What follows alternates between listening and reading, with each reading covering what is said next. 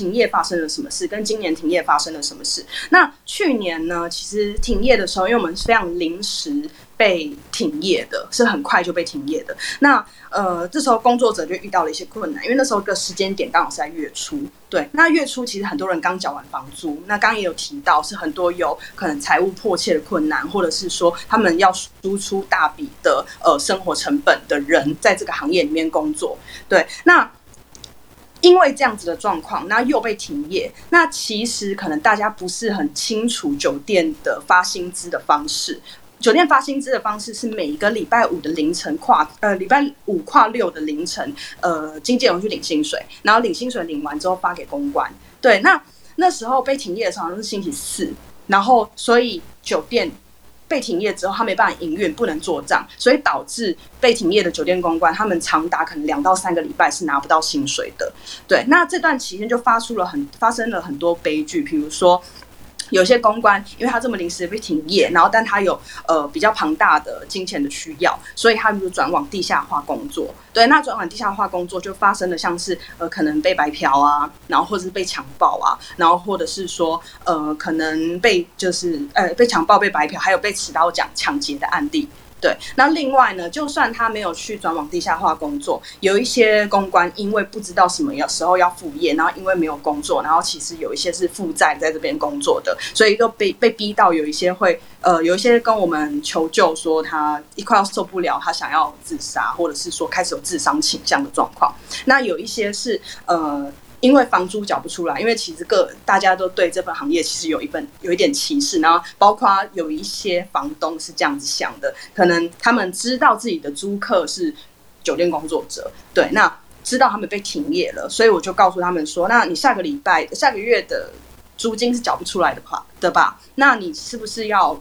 东西收一收，然后赶快搬回搬出去了。对，那这时候我们就有看到两三个案例，就是我们所知道的是两三个，就是有流落街头街头的，然后快要成为无家者的主的对象，然后也有一些是单亲爸爸，然后带着小朋友睡在车上好几个礼拜，直到复业的例子。对，这是我们去年观察到的。对，那今年的话，我们因为就是深刻被去年给吓到了，所以我们。开始动作就非常的快，就是大概停业，除了发新闻稿以外，我们也马上开始就是募集物资，然后还有募款津贴，这是非常要感谢呃各位的分享，尤其是丽青的分享，对对对，然后让我们非常迅速的在一个礼拜内就募到了将近七十万的金额，对，然后我们也不用发的这么吝啬，对，那。这段期间确实有支持到，那这个东西是纾困发布以前做的行动，就是给物资跟给津贴。那纾困开始之后，我们做了什么？就是一开始我们发了那个呃，发表了那个语音咨询的服务，等于说，因为今年的纾困跟去年的纾困，虽然今年比较简单一些，可是还是蛮复杂的，因为政府的网站入口真的很不好进去。对，你要去找你符合你自己的方案，你真的是连我自己要去找我都找半天，就是真的非常难。难看，对，但是一直以来那个公部门的网站其实都是这样子啦，对。那我们就把那些资讯抓一抓，抓一抓，然后自己去架了一个网站，就是统合可能最不排他的纾困的网站，就是把很多的呃纾困资讯列表在上面，然后开启就赖的资讯，然后让这些呃工作者。呃，用 Google 表单先申请预约，然后我们用 Line 打电话给他，然后一个一个替他们解释说，就是你适合什么样的纾困，你可以怎么申请这样子。然后我们有拍那个呃，就是你要怎么去借由 Seven 列印资料的影片跟他们教学，因为太多人不知道怎么用 Seven 列印了。对，尤其是这些平常只会传赖或者是用社群平台的呃工作者们。对，这是我们今年做的一些事情。对，那。就是我这边就是想要趁这个机会特别感谢一些人，就是呃，主要方里长，然后还有沥青，然后还有就是人生百味、设史、草爷跟配艺议员平北，然后立贤 NGO 对，然后方草新，然后宪宗大哥、新巨轮、小红帽对，然后这些人就是在疫情期间曾支持了我们非常多，然后也提供了我们非常多的资源，就是非常感谢，对，大概是这样。其实大家刚刚提到都有这个边缘户的问题哦，这个其实我们之前呃，在我自己在做新闻媒体的时候也常在探讨，因为有这个这个呃，不管标准定在哪，总是有在贫穷线的边缘的，像有一些人他可能家里有祖产。所以有房子，可是他就是他就是他房子他也不可能卖掉啊。如果他卖掉，他就会变物价者了嘛。可是他就也他就身上就是没有现金，对，就是有各种这个各可能要靠修社会救助法来。解决，或者就是要靠这个时候，可能就是要像是像方里长的食物银行这样，他比较由里长来认定说，呃，他实质上是有一些需求，但是他虽然不符合边缘户的标，这个不符合中低。呃，沥青是不是呃，根据刚刚几位的要的，可以跟大家做一点回应跟提问。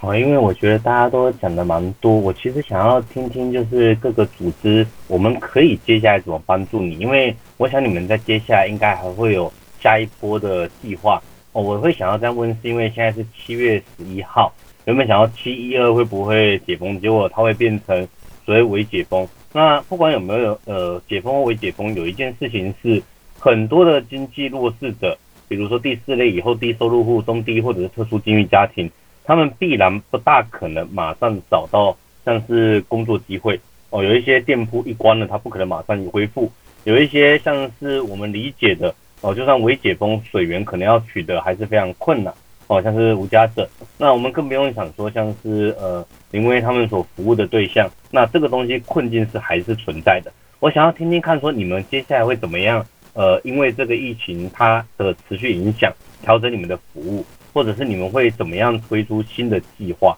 我觉得这是我们可以来关注，继续怎么帮助你们，这我想是比较重要的。包括了像呃那个云云他们，我猜如果是酒店，他们算是八大这里面的话，他要副业很可能是到一级以后的事情，甚至政府一定是把他们排到最后面。那若是我们刚刚有谈到一个所谓的呃我们说的呃比如说。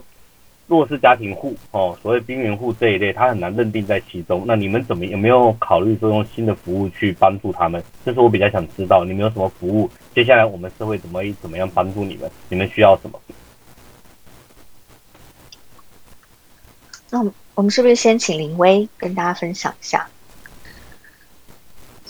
嗯，然后也谈谈你就是呃服务的个案有一些比较特殊的状况。好，我先呃，我先讲我们平常。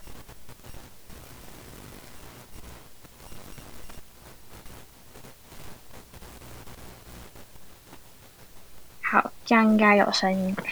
OK，呃，其实刚刚大家提到很多的个案，就是跟我们平常服务对象都有重叠。那很多也会像是因为我们平常服务是十到十八岁，所以很多人会是其他单位服务了他们的姐姐妈妈，然后我们服务了就是家中可能年纪比较小的这个族群。呃，那。以我们现在来说的话，我们长期的个案，其实因为这一次疫情，我们也因而找到了更多本来我们呃就有在服务的族群，但是他可能还没有接洽到这个资源，就他不知道说要找谁。然后长期以来，呃，其实月经相关的问题最大的困境是人们不知道怎么提出需求，所以月经污名化本身造成呃，即便孩子他长期有这样的需求。以我们很多个案真实的故事来说，很多孩子是我们问了非常非常非常多次，他一开始都不愿意讲，他会用很多的方式含糊带过，他会说。呃，当你只要问到月经的时候，他就会开始讲说：“哦，我妈妈怎么样，我怎么怎么怎么。”他就一直想办法转移话题，到最后你才问出原来他每一次月经来潮的时候，他都穿着黑色的裤子去学校上学，因为他不愿意让任何人看见他其实没有足够的卫生棉可以用，以至于他的呃月经可能都会沾到裤子上面。他只能穿黑色裤子，并且一个人躲在垃圾桶旁或是什么，不愿意跟任何人说话。那亦或者是说，很多孩子他其实可能呃一天只能用一片。因为他承受的压力是，今天我跟我的姐姐可能有两个姐姐，呃，这整个月我们就一包卫生棉可以用，所以我如果贪心多用了一些，我的姐姐就没得用了。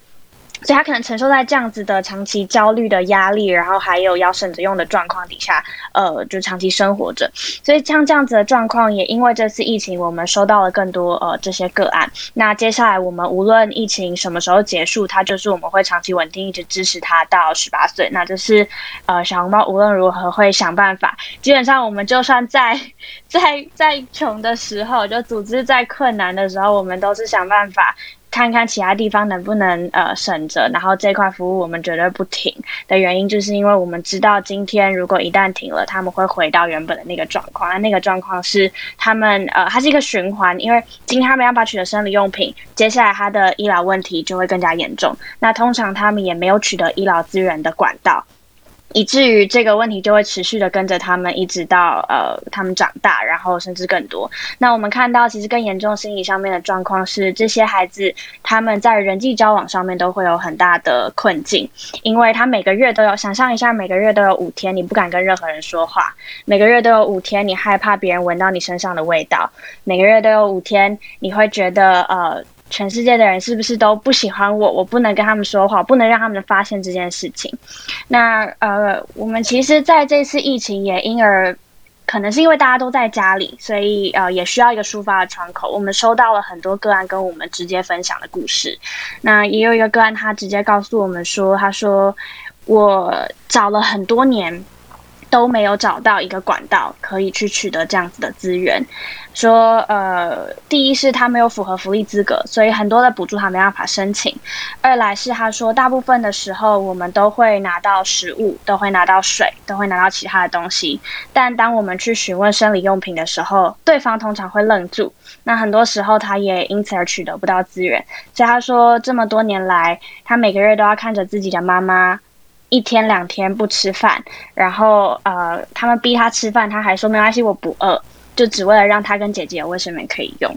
然后，所以其实呃。这这个个案的故事让我们看见了两个困境，一个是个案本身要提出需求是一个很大需要很大的勇气，第二个是呃很多助人工作者其实也很希望能够协助他们，可是因为过往我们没有看到这个需求，他长期而被忽视了，于是乎助人工作者其实也卡住了，就诶我要怎么去哪里找到这些东西，然后呃怎么样子协助，其实也是我们看到的困境，像很多我们呃长期在合作的单位都。告诉我们说，他们之前曾经可能对外募过生理用品，但是其他人就会说：“哎，这东西可以捐吗？”或者是说：“嗯，怎么会募这个呢？这不是很个人的事情吗？”就等等会有这样子的状况出现。那以至于小红猫目前努力在做的就是，我们希望去接住大家对于生理用品的这一块。那这次疫情，其实我们之所以扩大年龄层范围，就是因为也了解到这些个案他们的家人也有这样的需求，然后所以呃，我们这。次其实是，如果是抗疫物资包，我们一开始跟沥青那时候，然后谈的时候是说，我们先设三百份好了，三百份应该应该够。我们那时候原本想三百份应该够，结果没想到两天三天之内就直接抢购一空，然后就那个时候两天三天我们就完全被申请光了，而且呃呃很多是个案自己申请，或者是社工就是直接帮他们的个案申请，大部分是这样子。那那时我们也了解到，说原来需求比想象中的大，所以后续我们就一直滚动式的增加。那到目前已经呃服务了超过六百位，是这几个月的疫情。然后有一批也已经开始，就是我们下个星期要送出新的一批，是原本第一批服务的。他们目前因为疫情还是尚未解封，所以状况其实没有改善。那我们会持续服务下去。那接下来，其实小红帽一直在思考的一件事情，就是呃，月经贫穷它不会是一个一天两天就会被解决的问题。所以呃，我们其实也努力在想说，我们能不能够汇聚更多的资源，让疫情之后，呃，我们也能逐渐的扩大服务的年龄层。不再只局限于十到十八岁，而是十到十八岁的个案，如果他们的家庭也有需要，我们也能去接住。呃，这些其实可能一个人要抚养非常多人，或者是他长期就处在社会底层，非常需要陪伴的这些女性，呃，我们能够一起来透过就是更多资源的汇聚来去解决这个问题。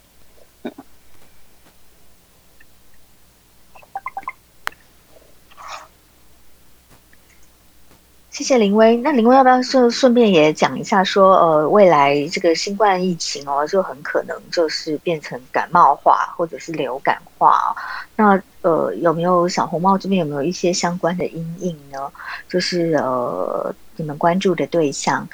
那在疫情的冲击下，可能会这个经济弱势者会更多嘛？那你们呃有什么样的这个对未来的计划吗？呃。其实这一次我们也因应疫情，然后我觉得这次我们自己作为呃助人工作者也也学习非常多的原因，是我们以前的那个申请系统在这一次完全优化，就是我们也因为个案大量增加，然后个案会提供我们非常非常多的建议，就是诶那个申请的系统可以怎么样子呃做得更完整啊，做得更完善。所以像现在我们呃已经架了一个新的网站，是提供给就是无论是呃儿少据点或者是安置中心，因为我们服务的个案大多是来自于高风险、高关怀、脆弱家庭，然后或者是性剥削的青少年，或者是他们长期受暴的这些青少年，还有单亲家庭，是我们主要服务的个案背景。那我们也因为这一次疫情，他们提供我们很多的回馈之后呢，我们可以创造出这个新的网站，让他们很清楚的可以看到，哎，我符合哪一个项目，那我可以怎么样申请？然后呃，我觉得小红帽比较。比较特别的一个一个呃资源提供的方案是，很多在申请的时候，因为会为了避免就是呃可能不符，就是资源有限的情况下，他可能会设很多很多的标准。那呃月经贫穷这件事情，其实我们会去想说，它可以影响到人的层面太大，所以我们会尽量的把标准降得很低。也就是说，我们宁可就是。因为很应该这么讲，就是很多人会担心会不会有人其实不需要这个资源，然后滥用这个资源。但我们总是会问说，那你有没有想过，今天他为什么要来申请？如果是在经济稳定的情况下，人们通常不会刻意去做这件事情。如果即便有，也是非常非常少数。那如果呃，我们为了防那很少数、很少数的一个两个人，而去把这个标准设得很高，或者是把限制做的很多，以至于大部分真正需要这些资源，他可能碍于就像刚刚宪东提到的法规或者是什么其他的原因，而没有办法申请到这些资源的人，就这样再次被排除在这个网之外，那就会变得很呃，这个问题就会持续的延续。下去，所以小红帽接下来呃，因为这样子的状况，我们将这个网站呃，就是希望能够触及到更多的人，然后再来就是呃，也回应刚刚赵瑞说的，我们接下来如果疫情持续下去，就可能时不时又。呃，给起来一次的话，那我们就是会将这次物资包的这个经验，就是呃持续运用下去。也就是说，如果下一次又出现另一个疫情，但我们不希望它出现，但如果又有类似于这样疫情的高峰，或者是其他的状况造成很类似于此次的情况的话，呃，我们会再次启动这个疫情的物资包，然后让更多需要相关资源的人也能够呃去去申请到。然后也能够在至少在这段期间，不要因为无法购买生理用品，或是必须要去舍去掉购买生理用品的经费或花费，而去受到影响。谢谢林威看到这个女性特有的这个弱势的需求哦，不，我我一个小建议啊，就这这几年跟方里长合作，然后帮方里长募资源的一些小经验，就是其实你也可以试着跟各地的食物银行合作，因为各地的食物银行其实现在都不只是食物嘛，像是以南机场来说，它除了食物之外，它像这次呃这个圆圆他们呃云云这边也有嘛，就是尿除了奶食物。奶粉、那个尿布，所以其实呃，生理用品大概也是食物银行可能会准备的一个。常备的物资，只是可能以前目的量没有这么多，不见得有注意到这个需求，所以这也是一个可能可以跟食物银行、跟各地的食物银行做某一些的串联。那呃，以方里长来说，比如说他会跟他会去跟家乐福合作，那他会去跟家乐福合作的模式，像是他会请家乐福是不是在外面放一个箱子，就是因为有时候像各种用品、食物也是会买一送一。然后那买一送一之后就会变得很大的量，或者是他为了要要促销，它就是非常大的包装。不管是食物，其实或者是生理用品，其实我们女生都是买过嘛。因为卫生棉有时候它就是要很大一袋，它才有特价。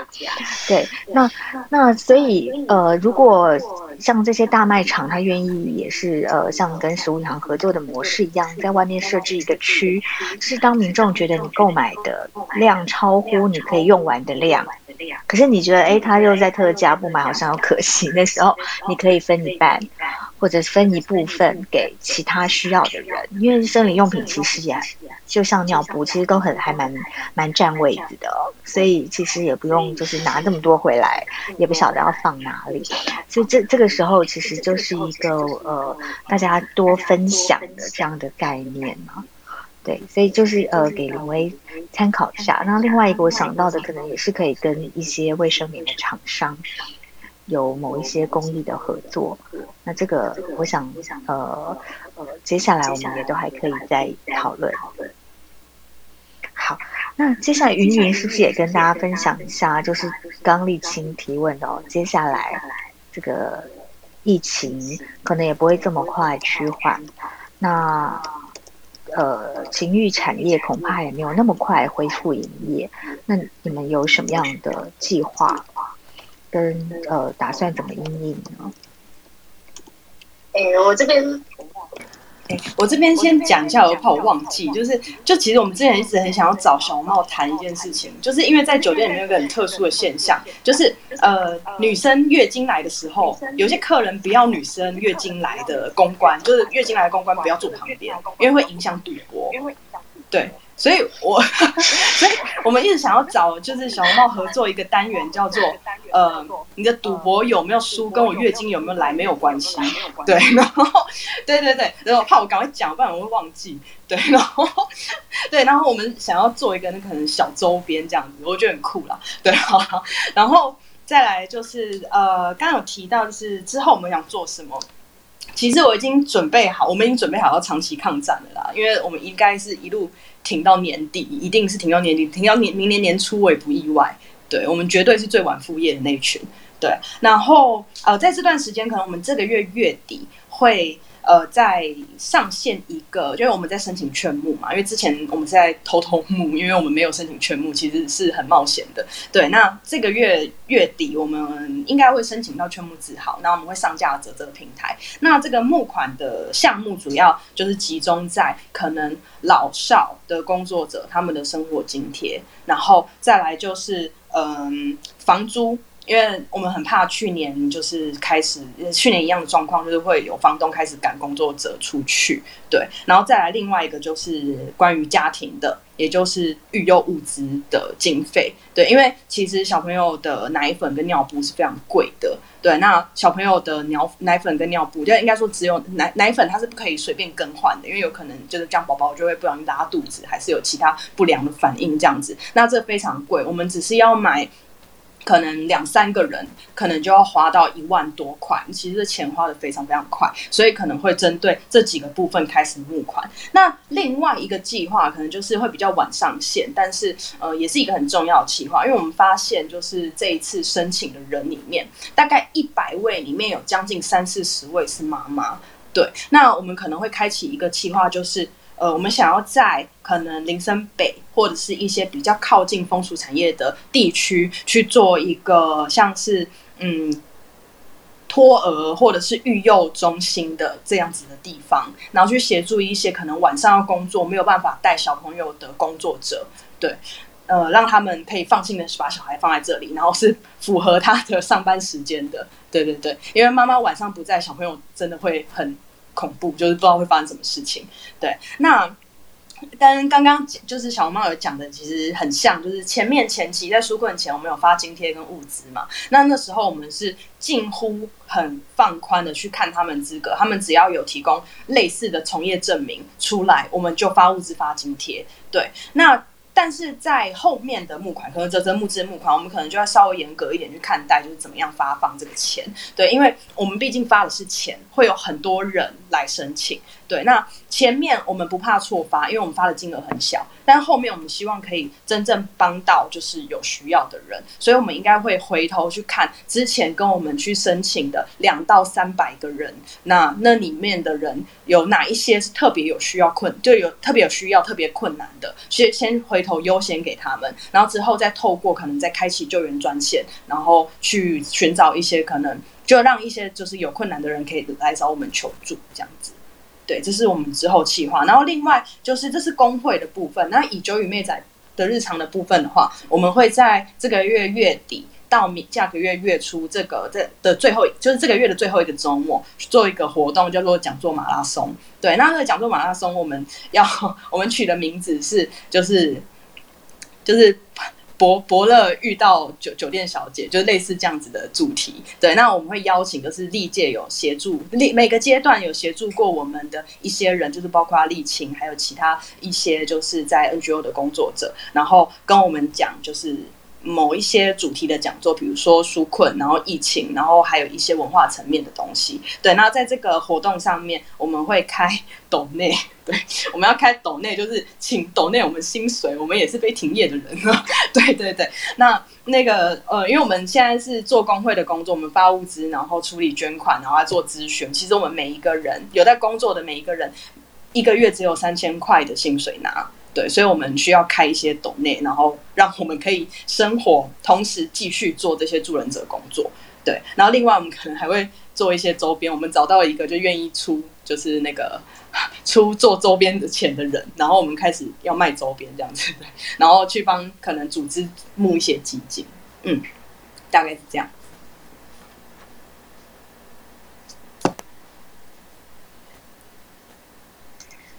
那那个呃，家庭呢？家庭这边呃，我知道芒草心当然好像很很早以前跟宪宗聊，他就已经有超前部署了，就是原本就有预期说可能没有那么快结束，所以就有往后。那可不可以也再跟大家分享一下？可以啊，可以啊。我们今天刚哎对对，好，那帮我关一下其他人的麦克，这样会这样会